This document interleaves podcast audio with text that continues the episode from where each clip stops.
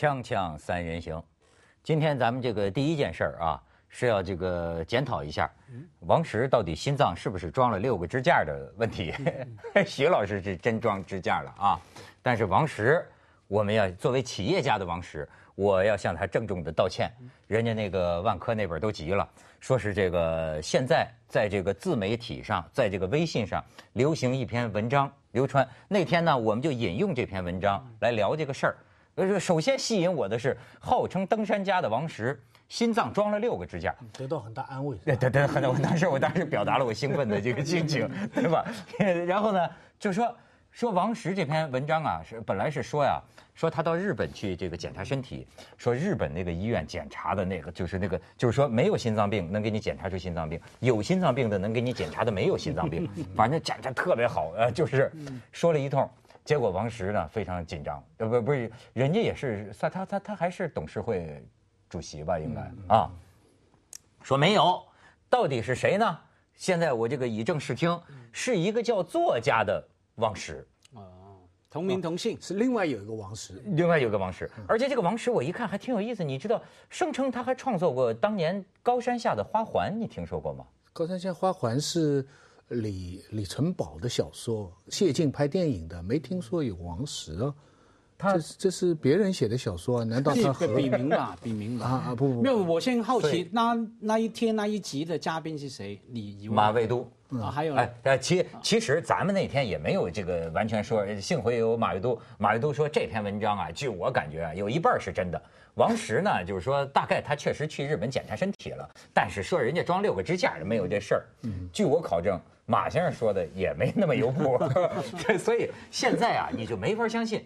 因此呢，我们要这个特别哈，跟这个王石，呃，我差点想说王石老人哈，说王石老哥。要要要要说一声哈，你想我是什么人呢？我是曾经被人这个投诉过这个报新闻不可信的一个新闻主持人，所以以后我们要提高这个可信度啊。那这个大家呢也要认清楚我这种人的这个本质 是吧？对我说的话要警惕啊我。觉得道歉不够，要赔偿。赔偿让王石赔偿我们。不是你们三个是你嘛？是吧马未都就赔偿啊，道歉就赔偿我们三人行的嘉宾，圣诞节过年就好好好好开个 party。我可以给王石赔偿几个支架，但没没装支架。我当我当时看的时候，我想我以为是，因为人家牵涉到这么大企业嘛，嗯，这个有很多根据商业的信心啊什么，所以这种个人的病情啊，所以隐私不仅是隐私，而且商业秘密。没错对吧？所以不易公开，就像很多领导人也是这样，对不对？有人很高级别了以后生什么病，一般人家不知道，对吧？哎哎，可可是，在其他不同国家有不同做法，它非常重要。可是正因为它很重要，所以不是个人秘密，而是要公布。比方说，某些企业的呃 CEO Steve Jobs 什么病开什么刀，你要公布，让那个投资者、你的股民来判断。那我就觉得你能活多久，然后才决定卖不卖、买不买你的股票。像对国家领导人也是嘛，应该公开的。你你这种就是外部的势力啊，就是万恶资本主义的逻辑。我们从来不是这样的，中国人是连生了病自己都不知道，家属都不告诉他，到了几期啊，对不对啊？很多情况我们人情温暖。周总理当初生癌，你知道吗？但是有些咱们还是要相信党和政府，对不对？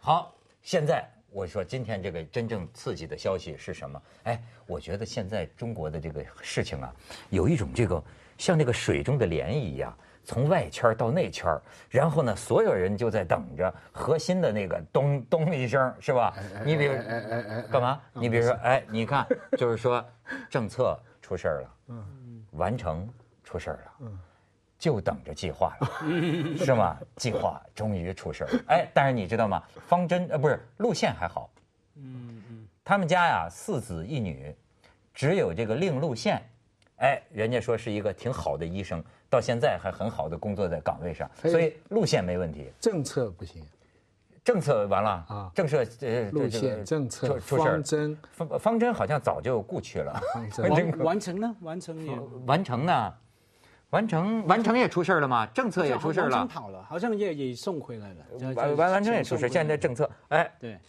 这个事情啊，咱们这个不要迷信海外的这个呃谣言。但是我听说《环球时报》也是讲了吧，他儿子开着法拉利在北京出车祸的事儿。是吧？对，一场改变这个政治形势的车祸，主要在中国，我发现在发现这个外部势力真是太厉害，他们就用各种方法来来搞乱中国。一个郭美美是一个什么马马马马什么？玛莎拉蒂，玛莎拉蒂，郭美美把我们红红十字会搞成他，玛莎拉蒂拿到很多广告的效益，红十字会。这次法拉利啊，这个法拉利一撞撞出来，哇，这个中间验啊。对，所以我觉得，我就就看到新闻的时候哈。我不管真假啊，就算是假新闻，我在想，小说家或者说导演以后不成不愁没有题材。你想象，假如那新闻是真的话哈，他小孩当他小孩当天决定要开一个法拉利，然后在上面飙车做什么事的时候，可能那个决定不不仅是他自己身体的快感快乐的问题。还影响了整个那么大的政坛的风暴，后来很多事情要出来。我去年我去年四月，去年四月到哈佛做个演讲，下面提问居然有好几个问题是关于这个车祸的，就那个时候。他们觉得你知道是吧？朱老师，下一个就是你，你你们家子东出事了，可惜呢？好像他们问什么？就问为什么法拉利里面可以可以发生了那么莫多莫名其妙的事？我曾经讲过嘛，这个我香港就原来我说有一个这种跨国公司，嗯，派驻香港的那种那种亚洲公司的那个总经理，我听他司机讲过嘛，一个一辆劳斯莱斯里，你知道能坐多少个人呢？八个人，啊，不是加上司机，加上他，剩下还有几个人？六条女啊！嗯，你知道，就是这个司机说，这个哎，这你说他们这有点叠起来了。对，他就说，他就说这真有点这种大的跨国公司啊，具体到哪个这个分部啊，他一样有贪官，你明白吗？就是他拿着高薪。在香港一个月的这个租金能达到三四十万呢，租给他在香港租房子。我对对他的那个是呃呃贪污事情没兴趣，我兴感兴趣六条女怎么做。女的可以了，蹲的爬，对对对，男的不行。你不要去想那么远，你就刚才的问题嘛。你不是关心那个法拉利边三个人怎么做？听说是这样，报纸。对对，三个人怎么做呢？对，那所以那个法拉利这个位置是很低的，只能坐两个人。从物理学上面，我觉得要找学生来计算一下 那空间跟那个。呃，你们擅长的就是把严肃问题庸俗化，咱们能不能把庸俗问题再严肃化了？哎，我跟你们说啊，你们抓不住要点，我觉得啊。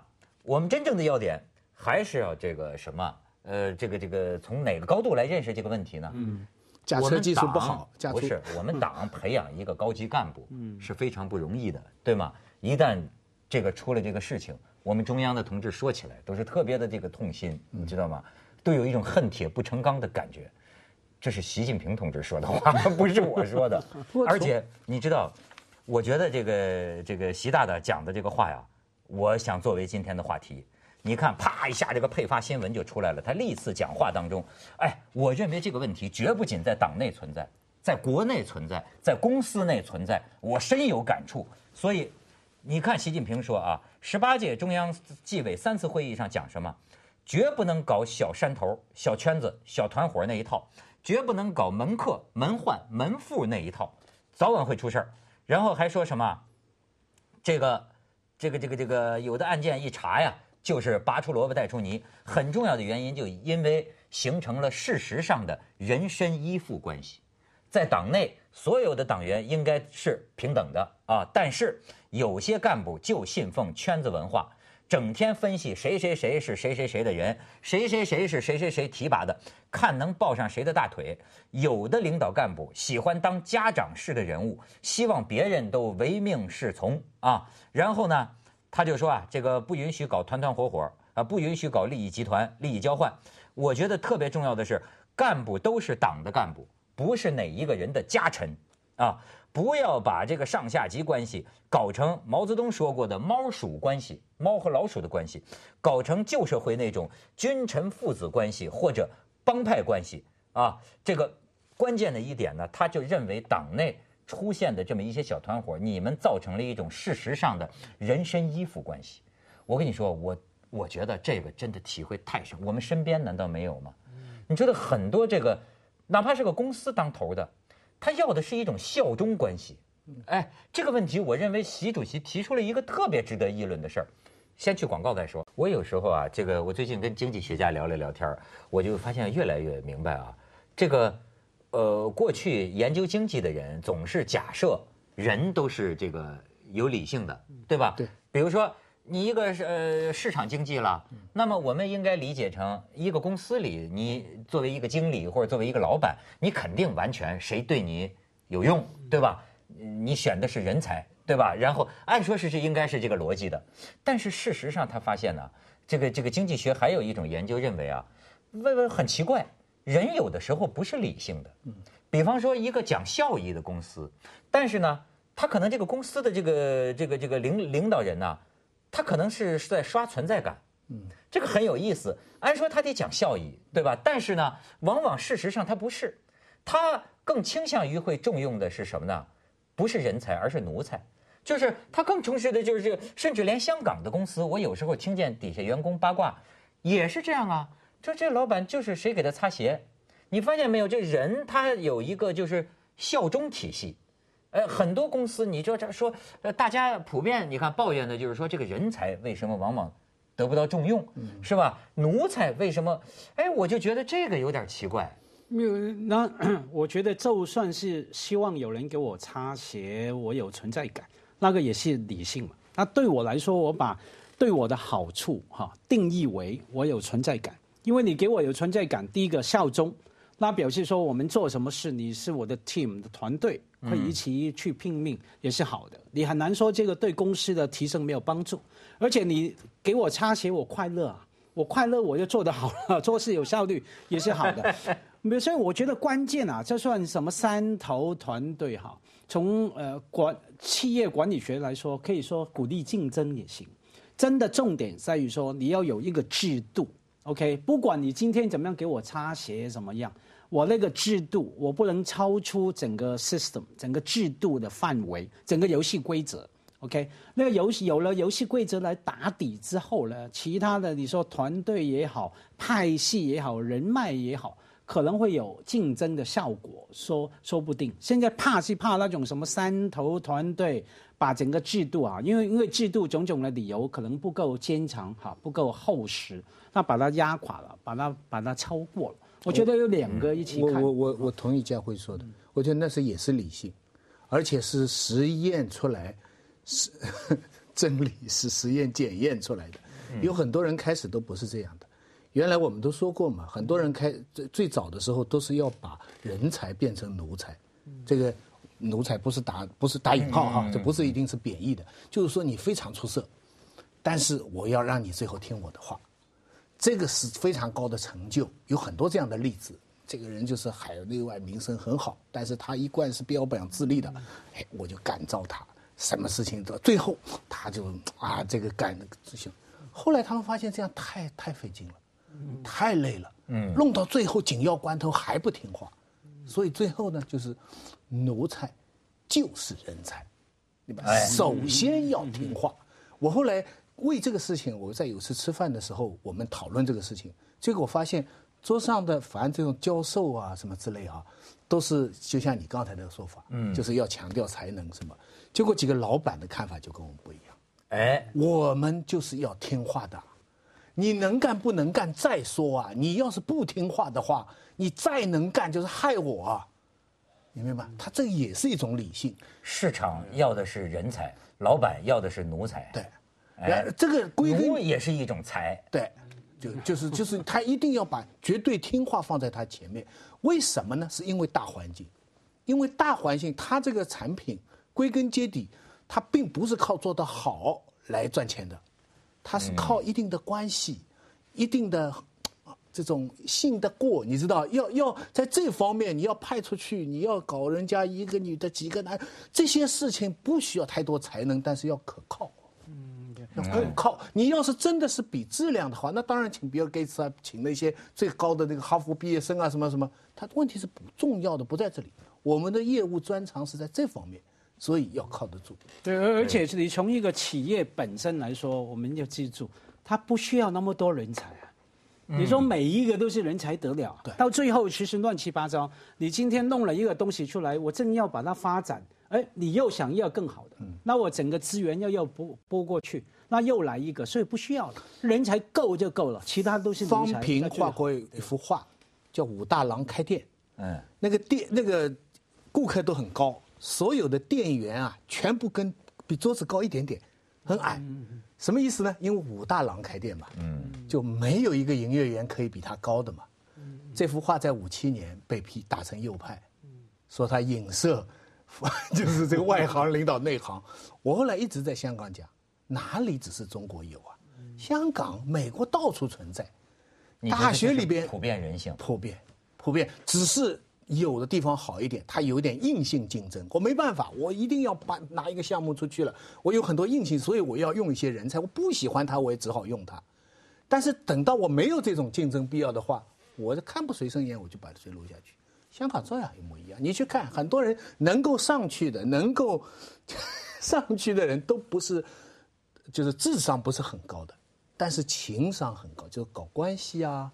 啊，就这方面，你知道，就是呃，我很不像中国人，在这一点上，就是我发现很多很多的这个中国人啊，你比如说我啊，是下了班就走了，嗯，我跟这个公司的人呢，不会发展这个工作之外的人际关系，所以你当不了领导，平常玩也不在一起玩，可是我发现呢，我周围很多很多的人呢，他们实际上没有自己别的朋友圈子，嗯，他们的生活就是他们在工作当中啊。这个同事关系的延伸，这个里边你觉得这个里边非常有意思。呃，一方面我觉得这样特没劲，而且呢局限了自己的人生嘛。就是你在公司里，你天天在就在一块儿，对吧？完了下了班你还是在一块儿，都你就这个打不开嘛。但是从另一方面，你会发现啊，因为他们这样的之后啊，他他形成了一种，你也不能怪领导，为什么呢？这个下属天天都跟我在一起玩嗯，那么他的情况，他的他需要什么？呃，他有什么志向？他有什么？包括他有什么才能？包括他想干什么？自然我就最了解。你个文涛，你甭管你是有出息还是没出息，我跟你一年根本见不着两面我说实在话，我怎么知道你需要什么？对吧？或者说，或者说这是我不会想到要向你倾斜什么。后来我慢慢琢磨清楚这个道理，就是他也。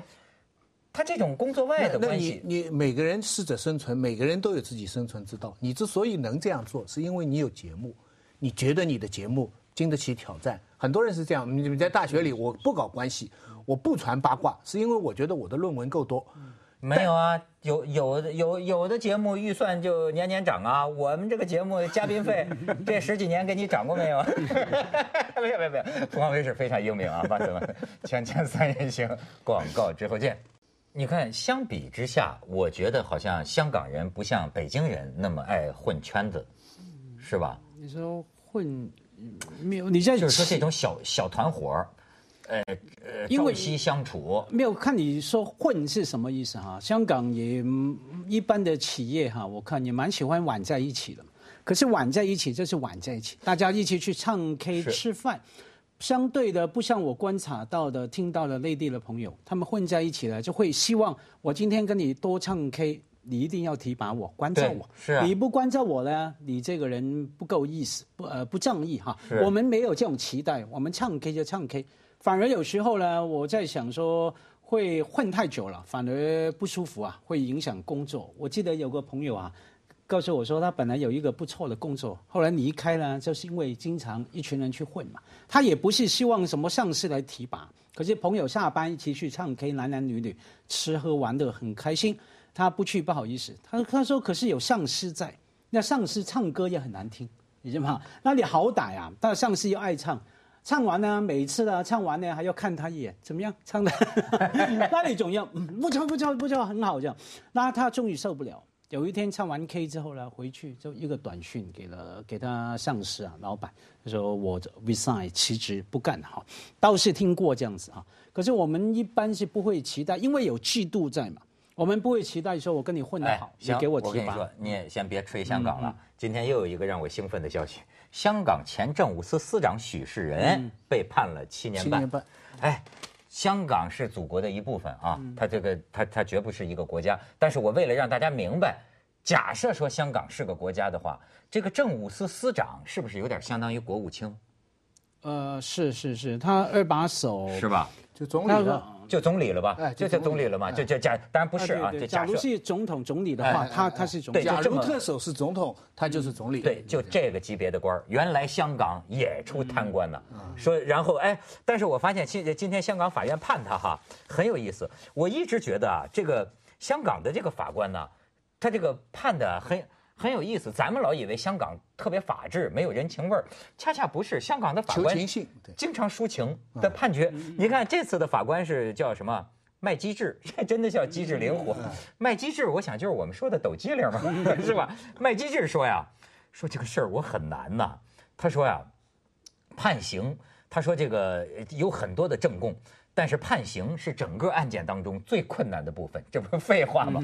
然后甚至这个麦基治这抖机灵法官还说啊，呃，有人说判刑是艺术而不是科学。你 说他宣判许事人，他先来一段，他说这是艺术，然后就是说，因为曾荫权都给他写求情信嘛，然后法官说啊，就说这个他还参考了英国的指引，跟贪污贿赂有关的，说这个众人均年届六旬，都六十多了，过往啊都是奉公守法，今次是人生中首次入狱，就第一次坐牢。呃，将会额外的艰难。法官，然后法庭会考虑个人的健康状况，就这样判了许世仁七年半。对啊对，可是哎，许世仁是什么情况？因为他是香港以前的一级的行政官嘛，我们说 A O 嘛。后来回归之后，香港改那个政治问责制哈，他就比较超越了 A O A O 了哈，等于当了总理。可是他有外号叫点子王，很多好的乔王乔王啊、Q 王啊。那他怎么在香港这样的制度下都会堕落？